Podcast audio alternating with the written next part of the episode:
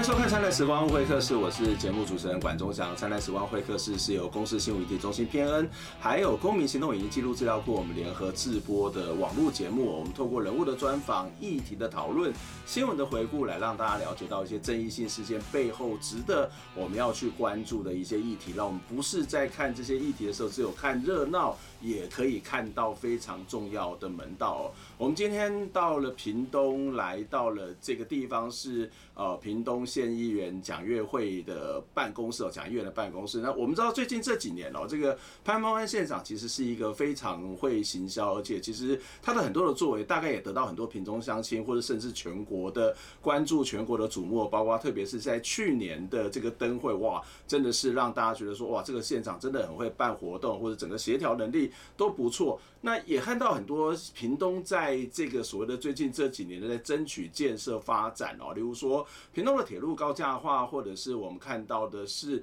争取这个高铁要南移到屏东，哈，那这看起来这个城市是一个不断在进步、不断在发展的过程。但是其实就像我们节目常常会关注的是，在这个所谓的进步的城市，在这个所谓的发展的这种所谓的价值的驱使之下，其实也有很多很多被这个所谓的城市的进步而牺牲的这些群体，甚至在那个过程当中，他失去了自己的家园，所以呃。蒋议员其实他长期也关注了这些啊，在屏东或者在台湾各地的弱势群体，所以我们今天来访问他，来谈谈几个重要的屏东的个案哦。蒋议员你好，哎，你好。议员你底六月二十三号的时候，其实有带了很多的屏东乡亲，然后跑到总统府嘛，哈，跑到这个行政院去抗议。那去你们去那边是抗议的主题是什么？为什么要做这个抗议的举动呢？呃，其实是跟土地征收有关系嘛。嗯嗯、那呃，事实上，我觉得我们的政府其实都是违法违宪哈。在宪法第十五条有提到，就是说人民要保障人民的私私有财产权跟生存权是不被剥夺的。嗯、然后宪法第十条是有提到说人民有居住正义的自由选择权。嗯，好，那那。政府呢，他常假借着这个都市更新啊，或者是城市的发展，然后呢，去破坏到这些，牺牲到很多底层百姓他们应有的权益。所以，我们到总统府去，呃，我们希望就是说，屏东的女儿哈，蔡英文政呃总统，他一直提到就是说。因为今年的七月一号，就是上路的是有关于土地的征收，可以不不需要再经过县政府什么行政书院，你就直接可以打行政，呃，直接可以打官司的。呃，他竟然这么的强调，他希望说不要呃在呃就是说呃呃有有有那个步入那个张药房的后尘哈，有人牺牲了生命，但是。可是呢，却是土地的征收啊，赶走人民，让呃人民破坏人民的家园，让人民无处可去。其实现在都不断的在上面，而且更更不断的急迫性的要去拆这个。所以呢，我们会去北部呃陈请呃总统总统行政院。各部会的高级长官都是几乎都是屏东人，嗯，但是却在做屏，却却在破坏屏东的底层百姓。嗯哼，那我们北上陈情，因为在屏东在地的，其实声音是非常的，呃呃薄弱的。对，而且这个新闻是非常冷门的，几乎是没有新闻性的，几乎我们我们没有人听到我们的声音。那当然，我们只能北上啦，北上去发声啦。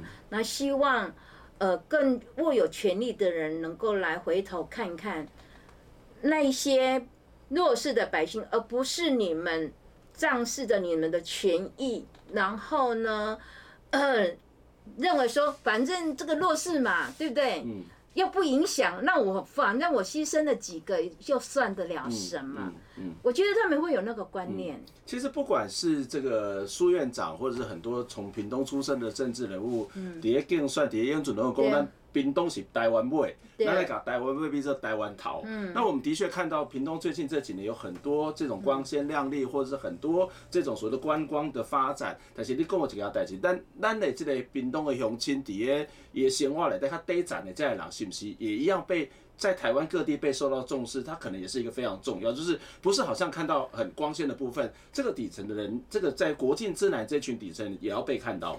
其实说真的，在国境之南，其实。弱势百姓是比较是居多的。嗯嗯。虽然你办一个灯会，嗯，因为为什么会呃那么的炫？就是灯会为什么会很吸引很多人来？第一个，因为这个我们长期是因为在台湾尾，对，对这个对我们一般来讲，它它其实是新鲜的。嗯哼。好，然后。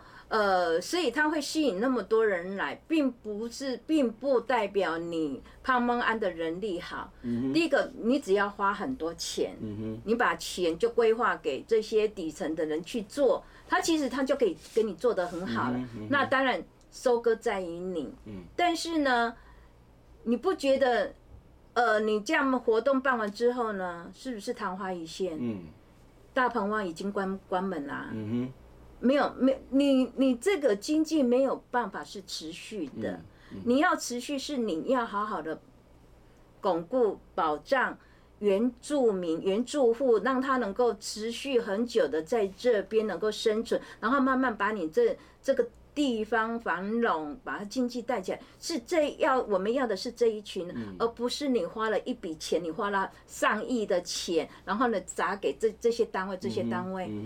这些单位当然可以帮你协调做得很好啊，你只要花钱给他。可是呢，只有那么一次，那么一个月呢。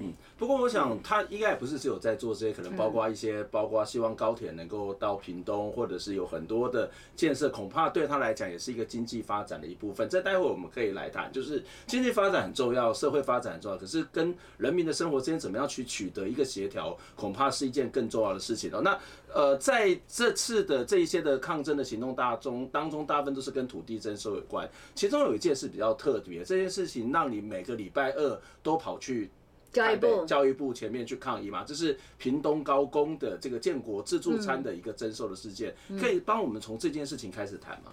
可以。那建国自助餐其实它的祖先陈山茶。呃，就是在四十二年的时候，他就是捐地，哈，捐了三甲多地，然后呢，呃，就被纳入，呃，被凭空邀请当家长会会长。嗯哼。那到民国四十六年的时候，他们家其实陈厂长捐地之后，他又仅留了两百七十坪给他的后代的，对，就是一个主厝嘛。嗯哼。结果到四十六年的时候，却也被屏东纳入他们的那个两百七十，也被纳入文教用地。嗯哼。呃呃，反正以前你只要文教用用地，你其实是没有第二句话的。嗯。然后就把。所以就是说那时候就是被强制征收。对对对，然后被划入之后，那陈山茶就很忧郁。嗯。然后也。所以结果这个屏东高工也也征收了大概就是五十一笔土地，就是临近的嘛，因为他就是被划入嘛，所以很多人去骂，就回头来骂陈三少说，你只要你不捐地，没有促成屏东高工的设立，因为他也帮屏东高工，因为他本身是一个什么日本。呃，其实学历是很高的，又有甲级的这个这个营造商的的执照，所以他又帮屏东高工这个建立教室啊，然后又让他从一个初中，然后到一个省立到国立这样子，一步步把它弄起来。结果他却被左邻右舍的人呃骂他，然后后来他自己也得忧郁症，然后到四十九年十月的时候，他自己就过往了。你说那骂他的原因是什么？骂他原因就是讲。啊！你单山地吼，你若卖关地吼，啊！你若卖促成屏东高工诶诶成立，啊！阮这土地拢袂去用征收啊，因为后来他他又征收了五十一笔嘛，左右零六社都被征收了嘛，对啊，所以所以那个到了民国大概七十二年的时候，七十几年，他他的他把那个土地呢他捐呃一部分捐呃捐赠给他的儿子陈炳农，然后呢这个一千多坪。他现在的那个活动中心一千多平，他也以一坪四千块建地的一千四千块，呃，就是凯让售给屏东高工啊，所以他们就是仅留这是两百七十平，所以屏东高工才会给他立碑文嘛，就纪念，就是父子两个人，就是促成屏东高工的的完整的一个校地啊。就有点感谢他们。对对，也给他刻碑文。结果到八八十三年的时候，呃，因为被划入嘛，结果八十三年的时候，他们就说，呃，因为。他们不愿被征收嘛，嗯、那个屏东高工不愿被征收，嗯、所以到那时候有说要以地易地嘛，就是复兴路了有有三块地嘛，嗯、呃，要要跟那个建国自助餐那个换嘛，他们就说好，嗯、所以他们才会去领地上物一百二十一万嘛，嗯、后来屏东高工就告他们嘛，八十三年就告告那个建国自助建国自助餐啊，因为他们去盖那个体育馆嘛。嗯。体育馆在后，在他们家的后面嘛，所以要就告他们。结果告了之后，第二审的时候，那个他们抗告嘛，嗯，经过这样抗告，所以他们第二审的时候是赢嘛，赢了这么一赢就拖了二十一年嘛，然后到一百零七年，呃，应该是一百零七年对，一百零七年的时候，他们呃屏东高工又又告他们嘛，但是他们就说。呃，我觉得啦，为什么在你屏东高工你校长要退休的时候，嗯，好，你你你又反告他们，嗯、就是是在在在提起诉讼来告他们，嗯。嗯、结果法法官是说，因为这个案子拖太久了，要把它结案了，也就是没有没有机会再让屏东高工有、嗯、有那个机会再上诉了所以就。告他们败了嘛，嗯、所以是因为你们领了第三户一百二十一万，嗯、所以你们要腾空迁让，嗯、把房屋就财务皇帝给屏东高工，嗯、是这个样子。嗯、所以，所以原则上我们也质疑说，为什么拖了这个二十一年，一定是你们有人搞鬼嘛？嗯、一定，因为都是民进党那个屏东高工的校长是以前那个呃我们县政府教育处处长嘛，嗯嗯嗯、周春敏她老公是是法官嘛。啊，周春敏他本身是律师嘛，嗯、我觉得这个案子一定是他们自己去弄的才会。如果从屏东高工的角度，他就讲觉得说，啊，你是你捐地，而且当时我们也是一个合法的征收，那我做这些程序有什么不可以吗？对，所以他们就说，他们都是合法的。对啊，原则上他们觉得他们是合法的，嗯、但是你你没有履约啊。履约，所以你你觉得他们应该要履什么约？以地易地呀，以地易地。嗯、你你土地你都。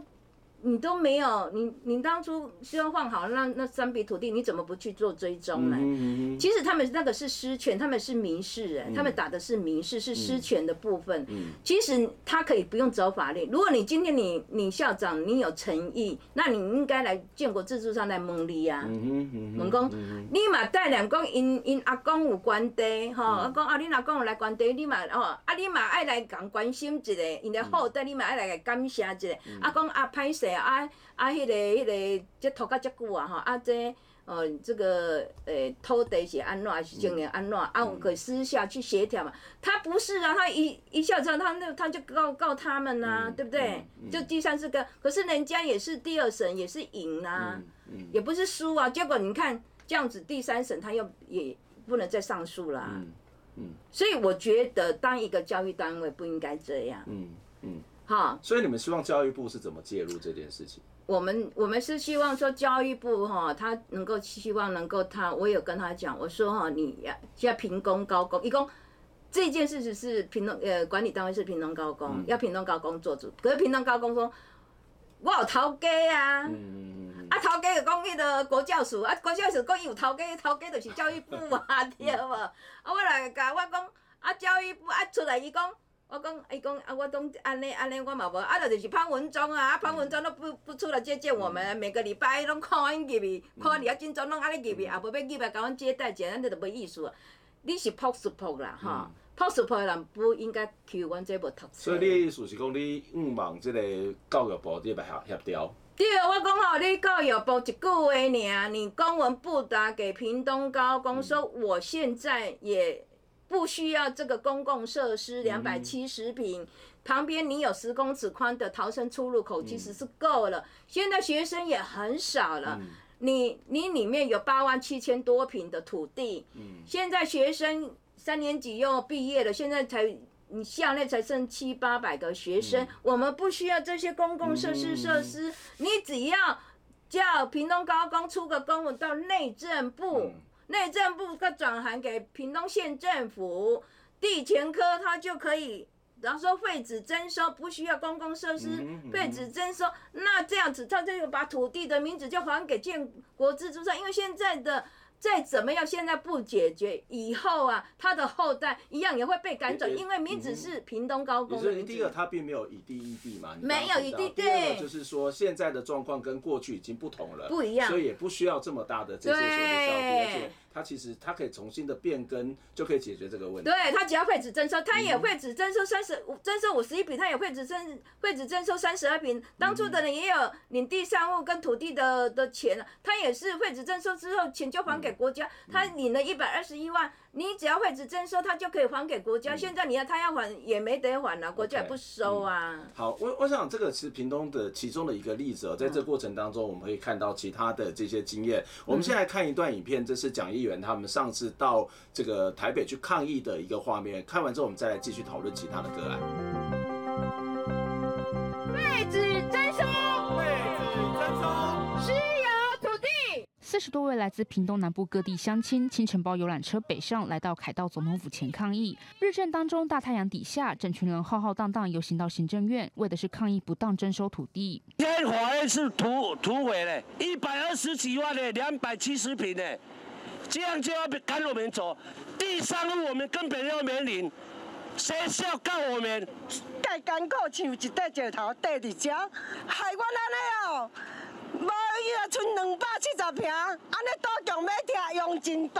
屏东建国自助餐位于屏东高工附近。破迁户王先生指出，六十年前祖父捐地二点六公顷给屏东高工建校，没想到一九八九年校方为拓建新校址，县政府征收土地变更为文教用地，缠讼多年。二零一九年屏东高工重启诉讼，校方胜诉，建国自助餐面临拆屋还地。蒋运会痛批土地征收条例有瑕疵。县政府说啊，我的土，我们的程序都跑完了，他就也没有经过地主的同意，他就自己权利在他们手上，他就过户了。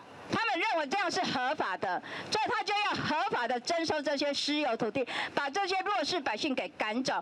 屏东高工强调是依法征收，校方没有立刻要求当事人搬迁，透过柔性劝导，让居民自行迁让。为了推动校务，不得不请求法院执行命令。教育部表示，陈情人提出诉愿，目前由行政院审理，但为尊重陈情人权益，屏东高工已经向法院申请暂缓七月一号的法院履勘。记者陈淑明、吴家宝、陈贤坤台北屏东报道。欢迎再次回到灿烂时光会客室，我是节目主持人管中祥。在我们刚刚看到的这个新闻画面当中，我们看到蒋议员还有很多屏东的乡亲到了台北去抗议，到总统府、到行政院。那里面的议题其实是好几个哦。我们在上一段的节目已经提到了这个屏东高工建国自助餐的个案。我们接下来请蒋议员来告诉我们其他要我们要注意的或者要去了解的一些议题。那以外的阿公，那接下来你想要谈的是，例如说。里面有个个案，像林林霄呃林云里林云里，它其实是也是一个很重要的一个呃急迫的个案。嗯、那为什么会去征收林云里？其实，在一百零五年的时候，其实县长有答应说，哎、欸，他们不会用到这一块地。嗯哼、啊、那希望呢，这个国防部呢，希望是不是继续给他们陈述，或者是放林啊？嗯、啊，用三七五减租的方式啊，让跟着有起铁嘛，哈、嗯。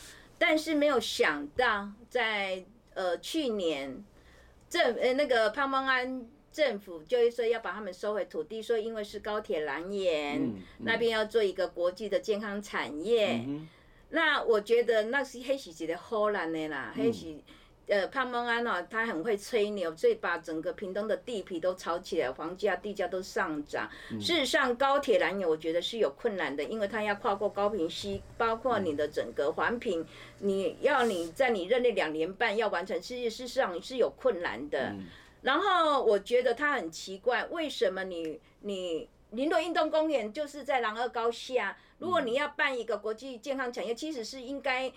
呃，林落运动公园才是符合的嘛，嗯、对不对？嗯、符合你你的那个、嗯、那个体育的内容啊。嗯、结果你却把林落运动公园，你你用区域计划委员去把它变更为一个健康产业，嗯、然后再把林云里的要把它变成为一个国际的体育产业，然后再把这些人赶走。这些人里面有一百七十九户，总共有呃十六甲地，人家百年都。日据时代就在那边更正了，嗯、然后结果你他妈政府你来来不到六年，你就通通要把这些人赶走。嗯嗯、那我觉得其实是不合理的。到追溯起来，最早期的时候是日据时代的时候是。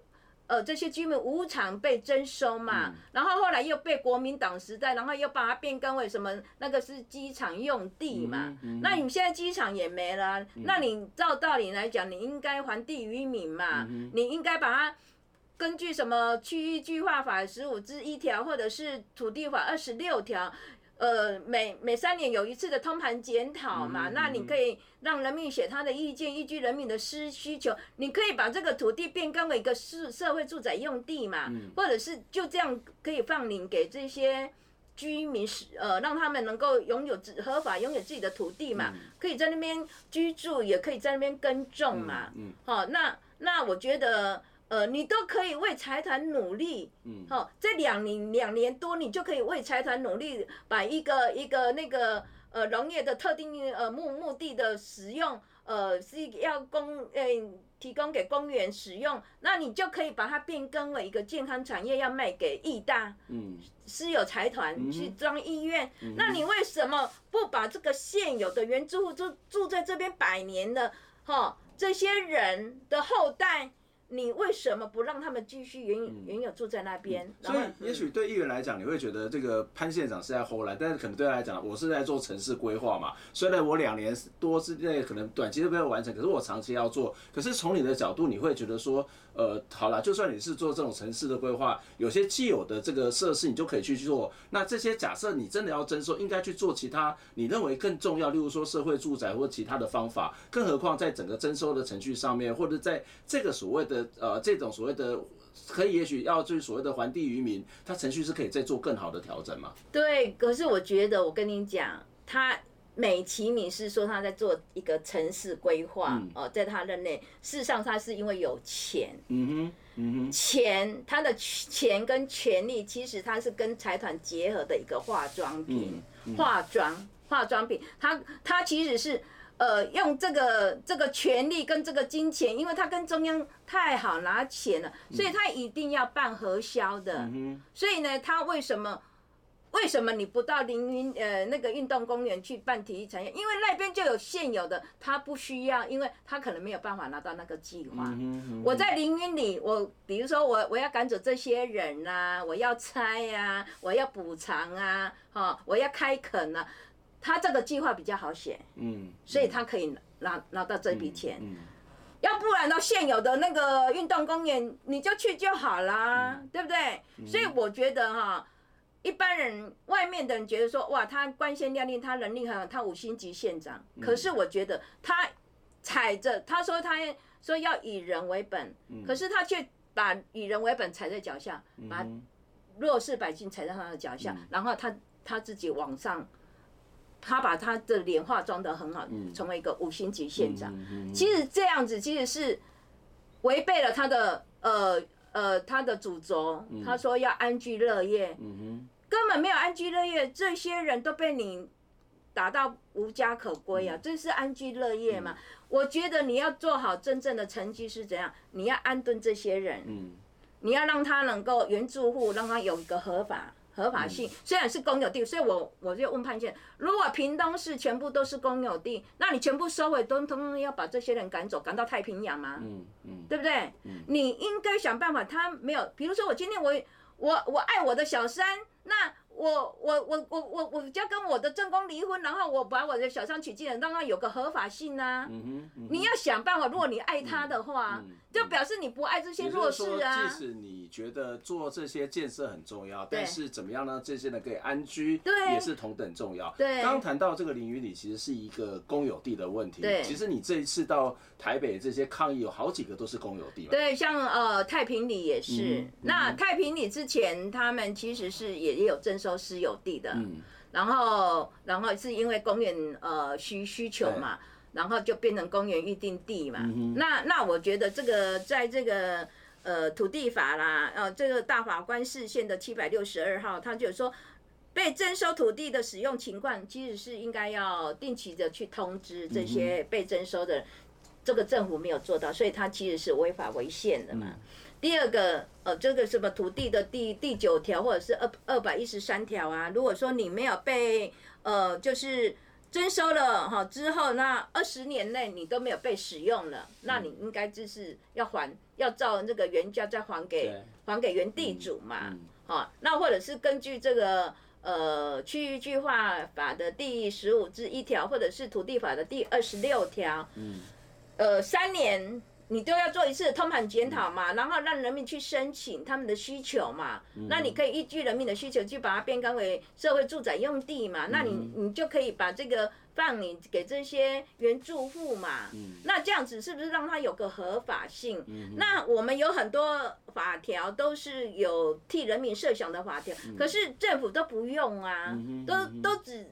都采取他们用的法条，就是说他们都是合法，我们都是合法征收，我们呃合法取回我们的那个那个就是公有地。嗯。那那那那都，所以站在他们角度，他们都是合法的。但是我们也有我们人民的一个行政救济，我们也具有很多法条，像像呃这个宪法这个十五条，或者宪法第十条，很多宪法都也都是保障人民。可是你们都不用啊，你们都违法啦。不过你这边提出一个还蛮重要的一个议题，好了，就是我们今天在面临到争议的时候，都要依法行政。对。可是那个法到底要用什么法？对。是用一个对政府有利的法，还是用对一个人民有利的法？这个其实政府他必须要做出一个很适当的判断嘛。对，那你说监察院你也有讲啊，他说如果没有呃这个呃监察院也有纠正内政部啊，说你这个呃被征收的土地的二三十年你都没有去使用。那你你照道理你应该去通知这个被征收的人啊，或者是公共的土地没有被没有开发没有使用，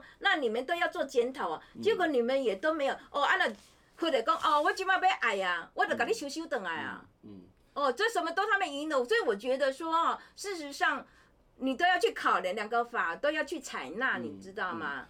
其实刚刚还有另另外一个个案，就是有关于屏东的高架化，里面会涉及到之前的公勇路，然后光复路、建民路等等。它其实可能更麻烦的地方是，这些居民也拿到了这个征收的费用了嘛，是吗？呃，原则上是呃光复路跟建民路，他们都没有去领。都没有去领，哎，但是那个预算一点七亿其实是已经下来了，呃，他们现在已经拖了三年多了，他们现在还在打这个官司的，嗯，对，那政府的意思是说，因为他们呃起初刚打的时候还是有败诉，但是败诉他其实是还可以再上诉的，嗯，那呃县政府的意思是有说要派官员，是不是要找他们沟通？嗯。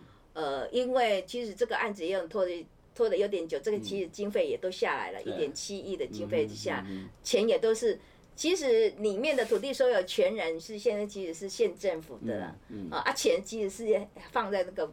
库就是国库里面，他们也没去领，但是他们其实他们是不愿被征收的，所以他们现在还是一直不断在打官司的。OK，所以其实，在这些住在公有地的这些居民当中，他们并不是属于非法占用，而是在一个历史的因素之下，或者是他们本来就是在公有地，政府也愿意给他，包括这些所谓的门牌号码、水电，它跟一般我们看到的非法占用的例子是不同的，对吗？呃，其实说真的，这个都是合法性的。比如说，嗯、呃，你说光复路跟建民路，他们现在的土地其实是土地所有人就是屏东县政府的，嗯、但是是因为政府给人家强制征收，嗯、没有经过人民的同意的，所以你表象看起来，你们以为是他其实是占公有地，事实上这个是他们的土地，嗯、包括建国自治村。都一样，那你比如说，可能是在不同的对县长的阶段，他就已经强制征收，而他们继续住在那边。对对，然后政府也没有，当时也没有叫他们离开嘛。没有没有，然后你你你说像说呃凌云里或者是太平里，他们是其实是公有地，那事实上是你们他有其实是有跟政府合约的，就是说他有付政府租金嘛。那政府当然也有给，就是有合法让你盖房子啊。土地虽然是公有地，但是。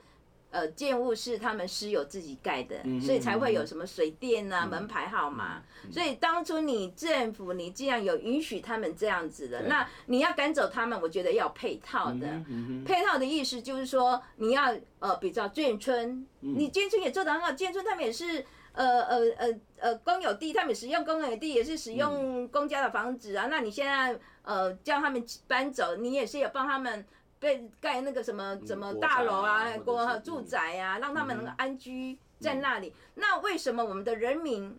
我们自己台湾人民，你为什么不能这样做？你你只要丢个呃估价，就丢个一个房子就补助你五万块，嗯、那五万块他们去哪里走？嗯、这个这个不是一个盒子搬到另外一个盒子。嗯、哼哼我们人的居住权是其实是有社会关系，对，有有归属感，有这个呃这个区域这个部落的一个文化，一个家庭的一个一个一一个部落一个文化的一个呃呃。呃，就是一个资产的，它其实是有内容的，嗯、然后包括它这个一个适应性、卫心理卫生的部分，其实都包含在这个框框里面的。那你把它赶走，其实它什么都没有了。嗯、那你要，你还要再重新建建立，嗯、这个是有点困难的。所以其实呃。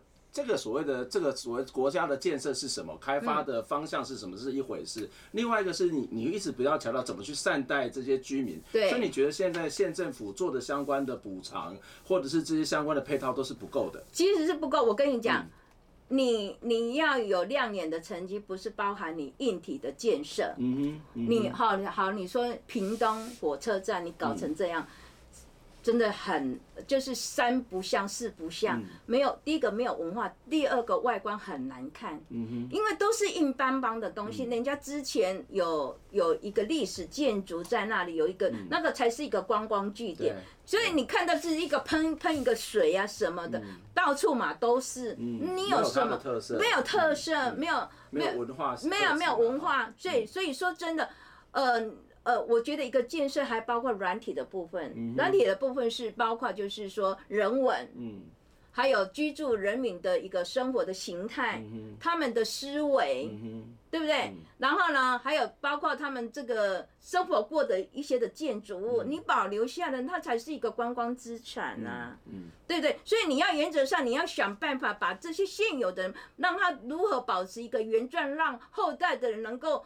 能够重新到这个实实地来，呃呃，就是呃体会体验哈，深呃就是深入其境，在当时我们的祖先是什么生活的一个方式，他可以看得到实体的部分，这个才是一个一个资产，一个持续的，不是你你你花了几亿，你你办一个灯会，你你你办一个国际烟火，哈，或者是你你办一个全中运，花了好几亿。其实这些都昙花一现的，你要的是你要把这些在地的人，有没有？在地的那个软体的的的的部分，算是软体算是软体设备的部分，你也要把它搞好。你要搞硬体设备可以，但是你不能破坏软体设备的部分。所以其实呃。